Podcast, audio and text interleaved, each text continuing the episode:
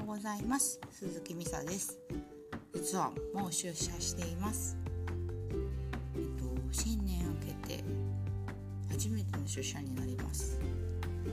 私は4年前からリモートワークを週に23回やっていてこの去年の3月か3月の緊急事態宣言前からほぼフルリモートになってでまた週に回か2回出社する体制に戻っていったところでまた緊急事態宣言が出そうです。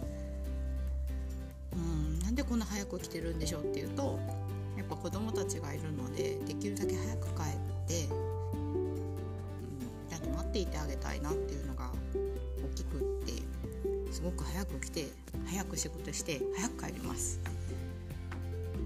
この生活ももう何年続けてるんだろうな、始まってしばらくしてフルフレックスになったから、まあ、23年かな、うん、慣れてきたとはいえやっぱり毎朝しんどいです。こんだけ早く起きて朝出社までしちゃうとね1時間かかるんで。でも今日もとりあえず頑張って仕事してまた笑顔の子どもたちに会えるように頑張ろうと思います。皆さんも今日一日笑顔で張り切っていきましょう。ではでは。